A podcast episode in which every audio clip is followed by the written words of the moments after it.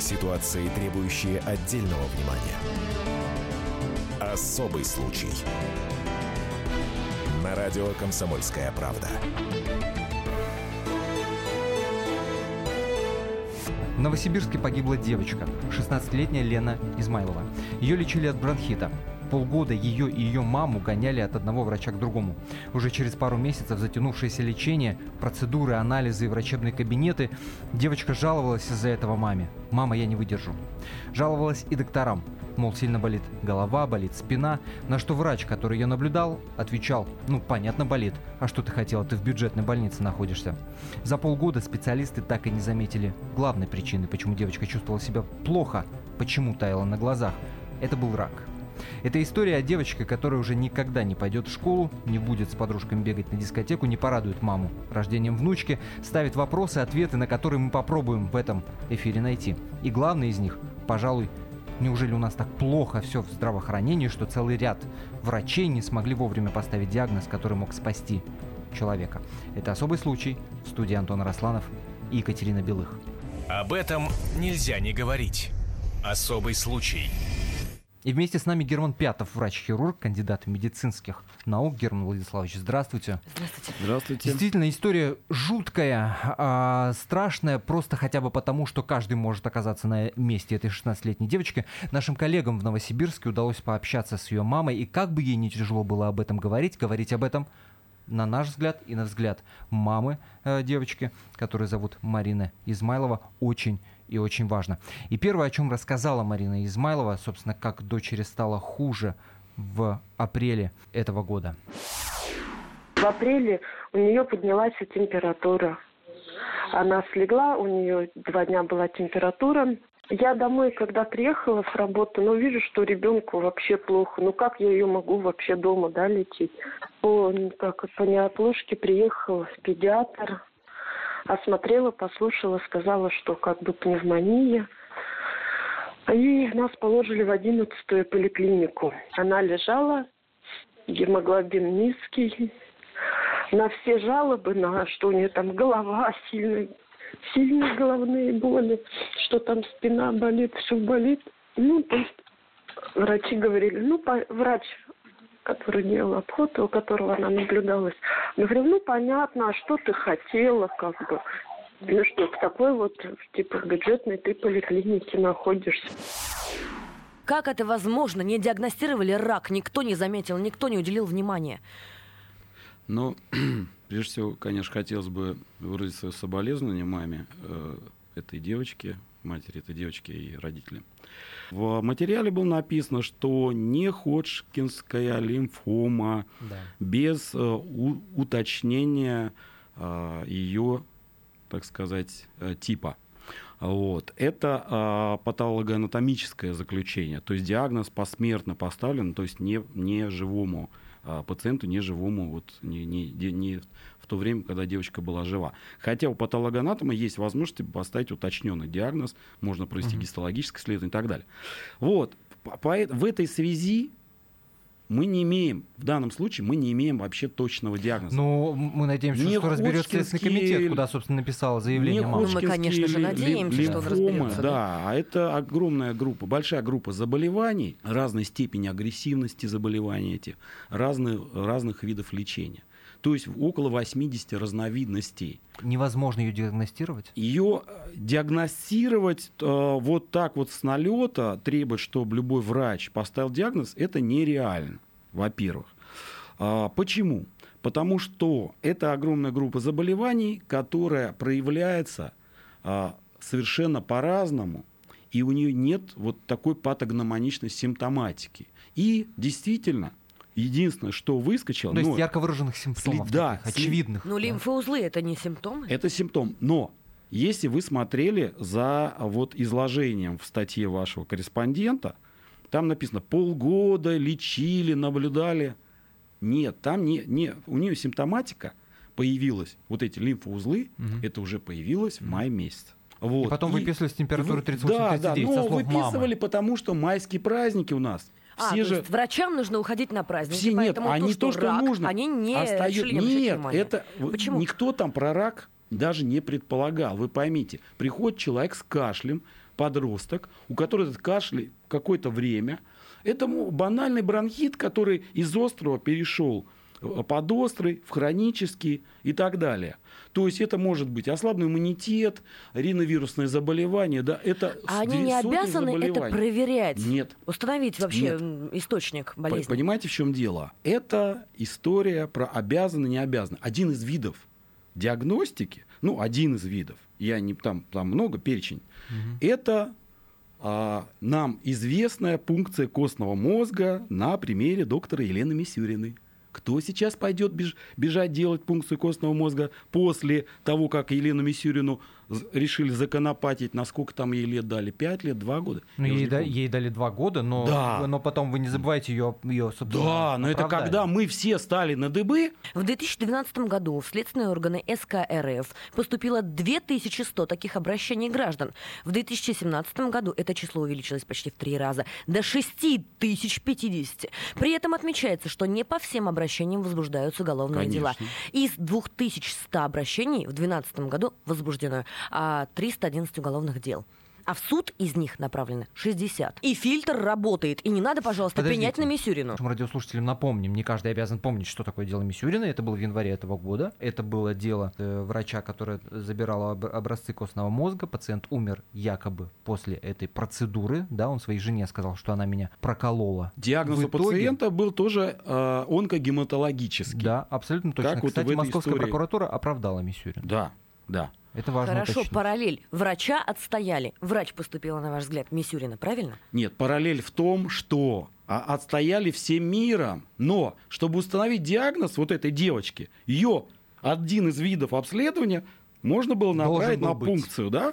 То есть, ну, конечно, Окей, по-хорошему. Герман Владиславович, она Да. поступила Мисюрина, правильно? Да, Да. да, Но абсолютно. после нее, во избежание последствий, Конечно. например, года в СИЗО Да. или разбирательств, ни Да. один врач на это не пойдет. Ну, мало кто, не то, что никто не пойдет, но уже намного меньше желающих так рисковать. Врачи могли диагностировать у нее рак. Э, Теоретически, понимаете, все возможно, но это теоретически. Можно на Луну теоретически, да, сесть и полететь. Практически в реалиях сегодняшнего здравоохранения поставить такой диагноз уточненный э, врачу первичного звена, там же как бы апелляция идет к тому, что вот мы обращались в поликлинику, то Терапевту, к там, педиатру нет, там началось с чего? да. Педиатр, осмотр, увидел анализы, низкий гемоглобин и послал к гематологу. Гематолог смотрел. Но гематолог обязательно смотрит лимфоузлы. Значит, на тот момент лимфоузлов не было. И ничего на тот момент не говорило о том, что можно заподозрить онкогематологию. Но, Что, простите, кашель? девочка была под наблюдением. Девочка Нет, жаловалась. каким наблюдением? Девочка жаловалась врачам. Вы не в курсе, как маме. работает наше здравоохранение оптимизированное? Каким наблюдением? Пациент приходит 15 минут, это на то, что 12. По стандарту. раздеться, ну я 12. с запасами, у нас московские, у нас от щедрот, От щедрот, московских, да. у нас 15 минут, это раздеться, одеться, написать, э, оформить все документы, да, в программу зайти, чтобы она загрузилась, не подвисла, опросить и осмотреть. И, естественно, рядовой это либо врач общей практи- практики, либо семейный врач, либо терапевт. Первое А у звено. них нет квалификации. Квалификация а, есть, но они не боги. Он не может, не имея. То есть лимфоузлов у нее, скорее всего, на тот момент не было, потому что до этого смотрел гематолог. Гематолог сказал, с кашлем надо к пульмонологу. Вы хотите к пульмонологу, а вам говорят шиш. Но такой же шиш вы получите и в Великобритании, где точно так же мы сейчас выстраиваем под Великобританию. То есть они с нас брали когда пример, а теперь мы с них берем. Я напомню обсуждаемую историю новосибирской школьницы, которую полгода лечили от бронхита, умерла она от рака. Особый случай. Главное аналитическое шоу страны. Михаил Владимирович Юрьев, Михаил Владимирович Леонтьев, Илья Савельев. Это главтема. Они знают, как надо. Мы несем свою миссию выработать мысль о том, как должно быть. Программа «Главтема» на радио «Комсомольская правда». Слушайте в прямом эфире каждый четверг с 20.00 по московскому времени. Ситуации, требующие отдельного внимания. Особый случай. На радио «Комсомольская правда». 16-летнюю Лену можно было спасти, уверена ее мама. Девочка более полугода была под наблюдением десятков врачей и специалистов, которые ставили ей различные диагнозы. Но, как оказалось позднее, самый главный рак лимфоузлов проглядели. Мама Лены уверена, в смерти ее дочери виноваты врачи, и они должны понести наказание по закону. Сегодня с нами особый случай. В студии Антон Росланов, Екатерина Белых. А С нами Герман Владиславович Пятов, врач-хирург, кандидат медицинских наук. Давайте услышим маму девочки, Марину Измайлову, собственно, то, как она рассказывает, как они попали уже повторно к гематологу. Видел ее состояние, видел мое, что как бы такой позитивный врач сказал, все здорово, диеты придерживайтесь. Он позвонил ну, в поликлинику главврачу, после чего главврач сказал, у нас будет консилиум, через два дня. Через два дня пусть приходит. Я говорю, так вы понимаете, состояние, ну куда, как приходит состояние это никакое. А что делать? Ждали два дня. Ну, железо, конечно, кололи. Через два дня они собрали консилиум, уже главврачи, когда уже чухнули, что, видать, уже почувствовали, что ну все, пипец собрали консилиум, посмотрели, сказали, ну да, ты плохо выглядишь. Она стоит вот такая вся. Потом сказали, ладно, идите домой, мы решим. Все. Потом позвонили нам, сказали, даем вам направление в онкологическое отделение. Ну вот уже кое-как, она уже все. Поехали туда. Нас положили в больницу.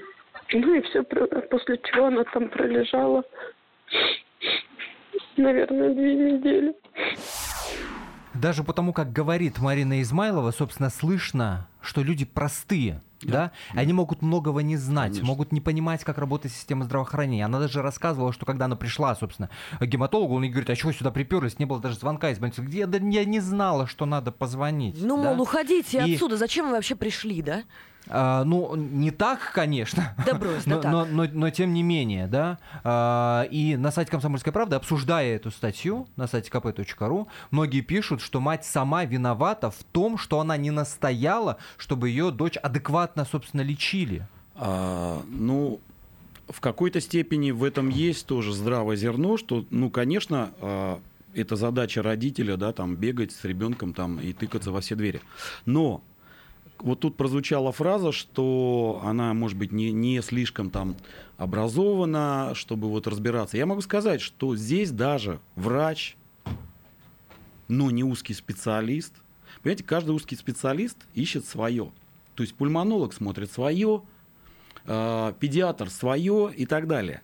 Вот, и не находит, бы, и слава богу, не мой бы, случай. Если бы да, мама, и уходите отсюда. Если бы мама была, была там тем же пульмонологом, педиатром, да даже гематологом, но не очень высокой квалификации, она могла бы тоже не поставить этот диагноз. Почему?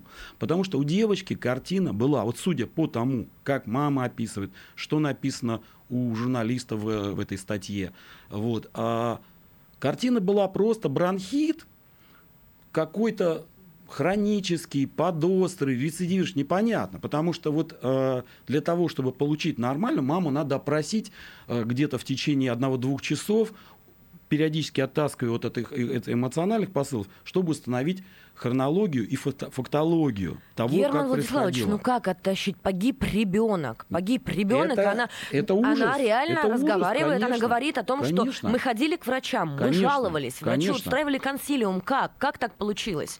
Почему врачи устроили консилиум и сказали, приходите Они через не, два дня? Не было никакой клиники. То есть не ходжкинская лимфома, она не имеет специфического проявления. То есть у девочки был, была картина банального бронхита. Банальный бронхит, да, давайте там полечим. Любой педиатр вам назначит курс там, антибиотиков, противовоспалительных, э, бронхолитиков, там еще чего-то, вот, рыжающую а, мокроту. Герман, попробуйте ответить на вопрос, да или нет. Врачи не виноваты. Ну, тут не ответишь однозначно. Это Герман Пятов, врач-хирург, кандидат медицинских наук. Я напомню, что обсуждать тему, которая сегодня звучит в нашем эфире, можно в социальных сетях, Facebook, радио «Комсомольская правда». Там оставляйте ваши комментарии на сайте комсомолки kp.ru и в инстаграме э, white.news и Росланов, нижнее подчеркивание, радио. Об этом нельзя не говорить. Особый случай на сайте «Комсомольской правды» обсуждает эту статью. Много комментариев о том, что вот, дескать, жила бы она в Канаде, в Соединенных Чепуха. Штатах. Совершенно Нет. точно. Ей бы поставили диагноз, Ша, и девочка огромное, была бы жива. количество людей а... умирает от врачебных ошибок каждый год 250 тысяч Супер! Человек. Существует несколько статей в Уголовном кодексе Российской Есть Федерации, предусматривающие ответственность за врачебную ошибку. Врачебная ошибка – это, между прочим, преступление. К примеру, если врач допустил ошибку, которая привела к летальному исходу, то в соответствии с частью 2 статьи 109 УК РФ предусмотрена ответственность до трех лет лишения Нет, свободы. С лишением права заниматься медицинской это деятельностью ошибка. на этот же срок. Это называется врачебная ошибка. Ошибка почему ошибка? Нет, врачебная, нет, вы немножко трактуете вольно. А, это если есть... Простите, это выдержка в... из статьи. Нет, это нет. Уголовный кодекс РФ. Ну, там про врачебную ошибку не сказано. Там есть неумышленная. То есть 109 статья — это неумышленное причинение вреда здоровью, повлекшее смерть. Врачебная ошибка, она не подсудна, потому что это неумышленное заблуждение врача. То есть во всем мире это трактуется как просто стечение обстоятельств, которые врачу не позволили увидеть то, что скрывается за этой картиной. То есть в данном случае была картина бронхита, понимаете, она жалуется, боли в спине, ломота, головная боль. Это все симптоматика, которая укладывается. Девочку лечили от бронхита, лечили от пневмонии и так далее. Конечно. И выписали с температурой 38. А знаете почему? Потому Простите, что в УКРФ на, помимо на... врачебной ошибки есть халатность и есть неоказание помощи пациенту. Это три Согласен. разные статьи. И мы уже не единожды возвращались к делу Мисюриной, а, которую осудили на два, собственно, года за то, что она неправильно провела процедуру, провела забор образца э, костного мозга, и пациент умер после этой процедуры. Правда, Московская прокуратура оправдала Мисюрину. А, расследование по делу Мисюрины проводила наша коллега, обозреватель «Комсомольской правды» Ульяна Скойбеда. И в своем расследовании она обозначает две очень серьезные проблемы. На примере этого дела имеем две проблемы. Во-первых, врачебное сообщество запрещает сажать своих, даже виновных в смерти людей. Даже был случай, когда хирург побил пациента в коридоре больницы, и даже там его запрещало сажать врачебное сообщество, потому что врачи, они святые, а иначе мы вас не будем лечить. Вот.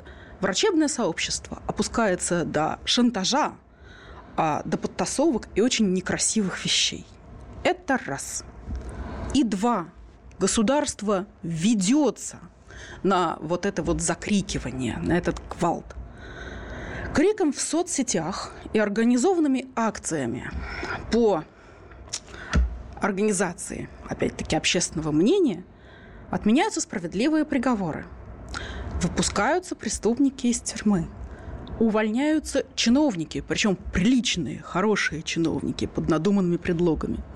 И а, это продолжается несколько последних лет, и мне в этом видится такая вражеская подрывная деятельность. А, когда государ, когда кричит, она определенная часть общества, такая вот э, предвзятая, либеральная, в дальнем случае врачебная. А государство прямо млеет и на слабых ножках, подгибаясь, выполняет требования кричащих. В дурацком виде выставляются правоохранительные органы. Попирается справедливость. И вот это я вижу как основную проблему. Обвиняют в чем? В том, что вот э, встало медицинское сообщество, потому что врачи не подсудны. Нет, потому что медицинское сообщество, и я в том числе, написал, наверное, четыре статьи только в комсомолке в защиту Мисюриной. Это не потому, что мы там за своих впрягаемся. Если вы дадите себе труд посмотреть, история а, с нашим а, вот, здравоохранением, со скандалами началась в январе 2017 года, когда скорая помощь не доехала в Петропавловск-Камчаткском до молодого парня, и он умер. Не доехала, потому что врачи, ну там какая-то машина перегородила дорогу, но они могли выйти и дойти до подъезда. Я написал колонку в «Комсомольской правде» «Валите из медицины» я написал, что, конечно, это недопустимая история. Ну, Понимаете? Безусловно. И здесь никто здесь за коллег не, не может. Меня после этого, да, часть врачебного сообщества пыталась заклевать. Но это часть, это не все. То есть нормальные медики поддержали. Так вот, в данной ситуации нормальные медики поддержали врача Елену Мисюрину. Какие-то, может быть, кто-то из медиков озлобленный, потерявший родственников там, да, или, но в основном это все-таки пациенты, обрушились. Значит ли это, что мы на- сейчас вообще не имеем шанса наказать виновных? Не в истории с Мисюриной. В истории Стоп, стоп, а-ля стоп. история, История с э, с новосибирской Мисюриной. э, школьницей. Она пыталась помочь, она сделала диагностику. Да. В нашей истории, где погибла девочка, погиб ребенок, диан- диагностику сделать не пытались. Это особый случай. В студии Екатерина Белых, Антон Арасланов. Обсуждаем историю новосибирской школьницы, которую полгода лечили от бронхита, умерла она от рака. Особый случай.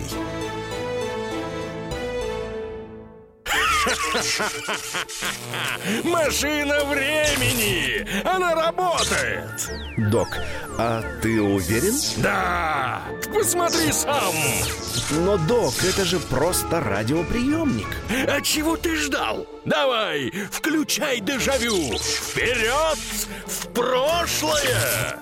Ностальгический удар от Михаила Антонова. Воспоминания о том, что мы бережно храним в памяти. Программа «Дежавю» по будням с 11 вечера в прямом эфире радио «Комсомольская правда». Ситуации, требующие отдельного внимания. Особый случай. На радио «Комсомольская правда». Студии Антон Арасланов, Екатерина Белых, э, Герман Пятов, врач-хирург, кандидат медицинских наук. Э, Пытаемся выяснить, насколько у нас плохо все в здравоохранении до такой степени, что не могли поставить 16-летней школьнице в Новосибирске правильный диагноз, а в итоге оказалось, что она умерла от рака, а лечили от бронхита. И мы споткнулись о эмоциональную, так сказать, сторону этого вопроса, отношения врачей к пациентам. Понятное дело, что такая негласная война между теми, кто приходит лечиться, к тем, кто лечит, она, безусловно, есть. И как снять это, э, вот сейчас попробуем выяснить. Но прежде вновь дадим слово Марине Измайловой. Это, собственно, мама Лены Измайловой, которая погибла в Новосибирске. А если бы раньше все поддается лечению. Тем более это группа Б лимфома была группа крупноклеточная, поддается лечению. Ну, то есть, ну, вот так вот никто внимания не обратил. И пульмонолог, когда она сказала про лимфоузлы, когда выписка была, ну, то есть ее когда выписали, да, и я задала вопрос пульмонологу, а почему увеличены лимфоузлы в паху, шишки появились? Она сказала, ой, вы знаете, я забыла. Тут же майские праздники были, я вообще про них забыла. А когда уже она лежала, ну, второй раз нас положили, да, ну, лимфоузлы, они ни хирурга, никого не было. В любом случае, спасли бы, не спасли бы, правильно было бы сделать компьютерную томограмму. Почему не сделали? А потому что это дорогостоящее исследование, и врачей в поликлинике бьют по башке, если они назначают это тут налево и направо. У них есть лимит на месяц, сколько раз они, сколько чек они могут отправить на КТ. Поэтому люди могут ждать этого КТ полгода. И она, девочка, могла бы ждать этой компьютерной томограммы полгода. Все равно бы умерла? Да. Понимаете, то есть, вот я могу даже по себе сказать, у меня был такой же кашель, непонятный, очень тяжелый, долго не проходил. Я не стал ничего ждать, я пошел, заплатил денег, сделал КТ, чтобы просто снять вопрос. Вот и все. Здесь, ну, у Но у семьи, вас для возможно, этого денег не было- не было возможности честны, заплатить, Это простые э, люди. У них Согласен, нет таких согла- денег. Не им намекали, что знаний. вам надо пойти в платную и сделать это исследование. Вот. Мама об этом говорит неоднократно, у нее реч- э, э, рефреном идет, что вот нам говорили в платную, что вы хотите, это бюджетная больница. На самом деле такие же истории случаются и в платных больницах. Комментарии сайта комсомольской правды kp.ru читаю. Почему мама сама не пошла к онкологу? Пусть платно, прием же не Да, так дорого стоит. Почему на самотек все пустила? Доля вины здесь есть у всех. А, Смотрите, мы с вами в этом эфире, даже если мы 3 часа, 5 часов 10 просидим, мы никаких медицинских нюансов с вами не выясним. Ну, во-первых, и нет такой необходимости, да, благо мы делаем как массовое радио, нас слушают люди с разной профессиональной подготовкой. Но важный момент, на который обращает внимание мама девочки, с которой общались наши новосибирские коллеги, это вопрос отношения. Это то, что понятно каждому, это то, с чем каждый сталкивается. Когда приходит девочка к врачу и говорит, у меня болит спина, у меня болит голова, у меня все тело ломит, оно, а он ей говорит, а что ты хотел, ты в бюджетной клинике?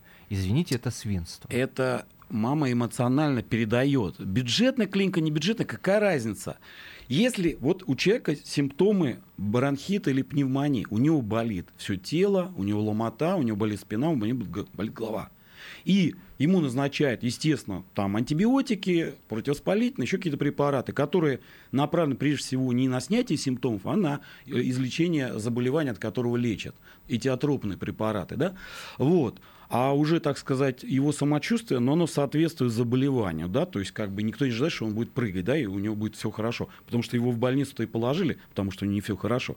Вопрос-то не в этом на самом деле. Самая главная проблема, вот когда мы говорили про э, первичное звено, вот начальный этап, когда у девочки в январе первые вот эти симптомы пошли, в январе этого года, то, что удалось установить, да, более-менее, то она ходила в поликлинику, там педиатр, пытался к пульмонологу, попала к пульмонологу, пульмонолог тоже не нашел там и так далее. То есть понимаете, ее не, не наблюдал один врач, не было преемственности и нормального системного подхода.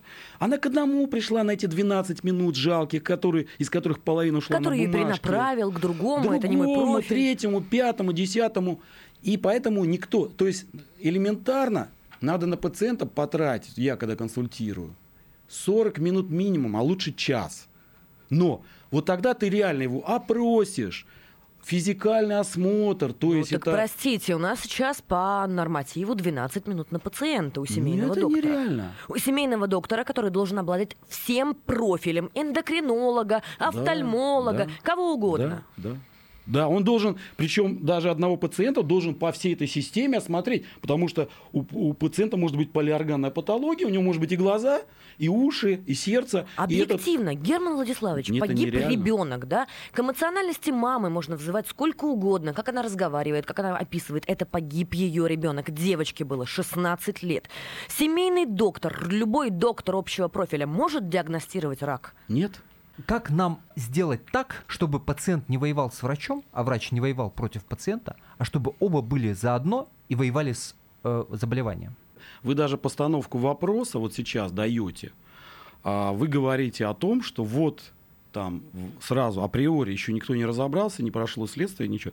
Вы говорите, вот врачи виноватые, вот врачи, а, да у них же майские праздники. Понимаете, вы тенденциозно подаете материал. Так это не так мы же, говорим, он, это по врач поводам... говорит, у меня вот, майские нет, праздники были, я была занята, нет, я забыла. Вы как бы, опять же, это подача, это со слов мамы.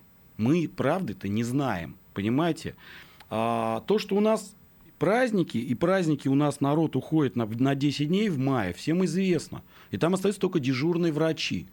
И смысла оставлять ребенка, где один врач там, на 100 человек, который ничего не сделает, и поэтому под это дело выписывают, то есть она не входила в разряд там тяжелых пациентов, ну... потому что ее даже выписали, а потом в поликлинике, вот сейчас вы излагаете, я думал, консилиум был где-то в больнице, Конечно, в больнице возможности для постановки диагноза намного больше, то есть на первичном да. звене, потому что там нет такого жесткого лимита времени. В больнице все-таки под рукой есть там и рентгенский аппарат, УЗИ и так далее. Можно хотя бы в средостении посмотреть лимфоузлы должны быть хотя бы, даже если их не было там а, в паху, под мышками, там на шее, еще где-то. Ну, понятно, что здесь какое-то а, слабое звено есть, но мы сейчас говорим ни о чем. То, что у нас в медицине проблемы есть, да, я вам сразу сказал, с оптимизацией здравоохранения, где врачу на первичном приеме 12 минут, мало того, можно 12 минут, но вы ему дайте возможность сделать КТ, сделать полноценную рентгенограмму. Но это же не, не врачи выбирают, его. правда? А это уже, да, это вина не врачей, а чиновников, которые ставят такие нормы по времени, которые ограничивают врача. То есть это люди, у меня э, в одной из статей так написано, это враги народа. То есть вот история была, когда фельдшер тащила э, больного, и записали на видео, она волоком тащила, а потому что э, врач, э, этот водитель скорой помощи ей не помогал, потому что отказался, он был после операции. Да. Нет, он отказался, потому что он был после он операции, после мужику 65 ему лет, ему нельзя было тяжесть. Да. Кто виноват? Водитель этот больной 65 лет, который работает за эти 3 копейки э, водителем скорой помощи, он на такси больше заработает. Это бедная фельдшер, которая тащила, как раненых тащат на поле боя, она ничего не нарушала. Виноваты те, кто сделал такие нормы, что нет санитара-носильщика, который помогает вот таких больных транспортировать. А фельдшер едет на вызов в одиночку. В одиночку, и она должна, это ладно, там он на улице лежал, а с пятого этажа 120-килограммовую бабушку транспортировать, кто будет, если никто? Я единственное понять не могу. Если э, вот медицинское сообщество, так скажем, настолько влиятельно и сильно, что к нему прислушивается государство, когда оно встает да в защиту дела Мисюрина, и в итоге Мисюрина оправдано, почему в ситуации, когда нужно нормальные нормативы э, прописать на бумаге, э, это сообщество бессильным оказывается? сообщество в деле Мисюриной все как один стали на дыбы, потому что это было совершенно очевидно. Почему также все на дыбы не встают, э, чтобы сказать чиновникам, ребята, 12 минут, нереально. Да об этом Алло, говорят 12 уже минут, все нереально. люди увольняются. Немного надежды в нашем эфире. Полгода назад Артем Загуляев из Воткинска попал в аварию. У него был разрыв легких, переломаны все ребра, перелом оснований черепа, отек мозга. И когда Анна, жена Артема приехала в больницу, ей врач сказал, оставьте номер телефона. Как умрет, я вам позвоню. Она не сдалась. Она выходила мужа и об этом сама рассказала «Комсомольской правде». Я всегда с ним разговаривала как с обычным человеком. Я не воспринимала его как инвалида. Постепенно мы начали ложку учиться держать. Там я учила его писать. Я говорю, попробуй, попиши что-нибудь, напиши. Потом вот на коляску. Потом давай, говорю, делать первые шаги. На следующий день или там через два часа. Давай два шага сделаем. Все, в итоге вот мы стали так ходить. Сначала он меня вот так вот держался, потом меньше стал держаться. Потом, видимо, стал вставать, давай на коляске снова вроде кататься. Я такая, нет, нет, нет, коляска это у нас будет шаг назад. Как бы я вот так вот всегда с ним разговаривала наводящими вопросами, чтобы он сам сообразил. Mm-hmm. Не то, что я ему такая раз опять сказала, он не поверил, mm-hmm. а уже стала говорить наводящими, чтобы он думал, чтобы он учился думать. В студии были Екатерина Белых, Антон Арасланов, Герман Пятов, врач-хирург. Не болейте. Спасибо вам большое, что были с нами. Особый случай. Товарищ адвокат! Адвокат! Спокойно, спокойно. Народного адвоката Леонида Альшанского хватит на всех. Юридические консультации в прямом эфире. Слушайте и звоните по субботам с 16 часов по московскому времени.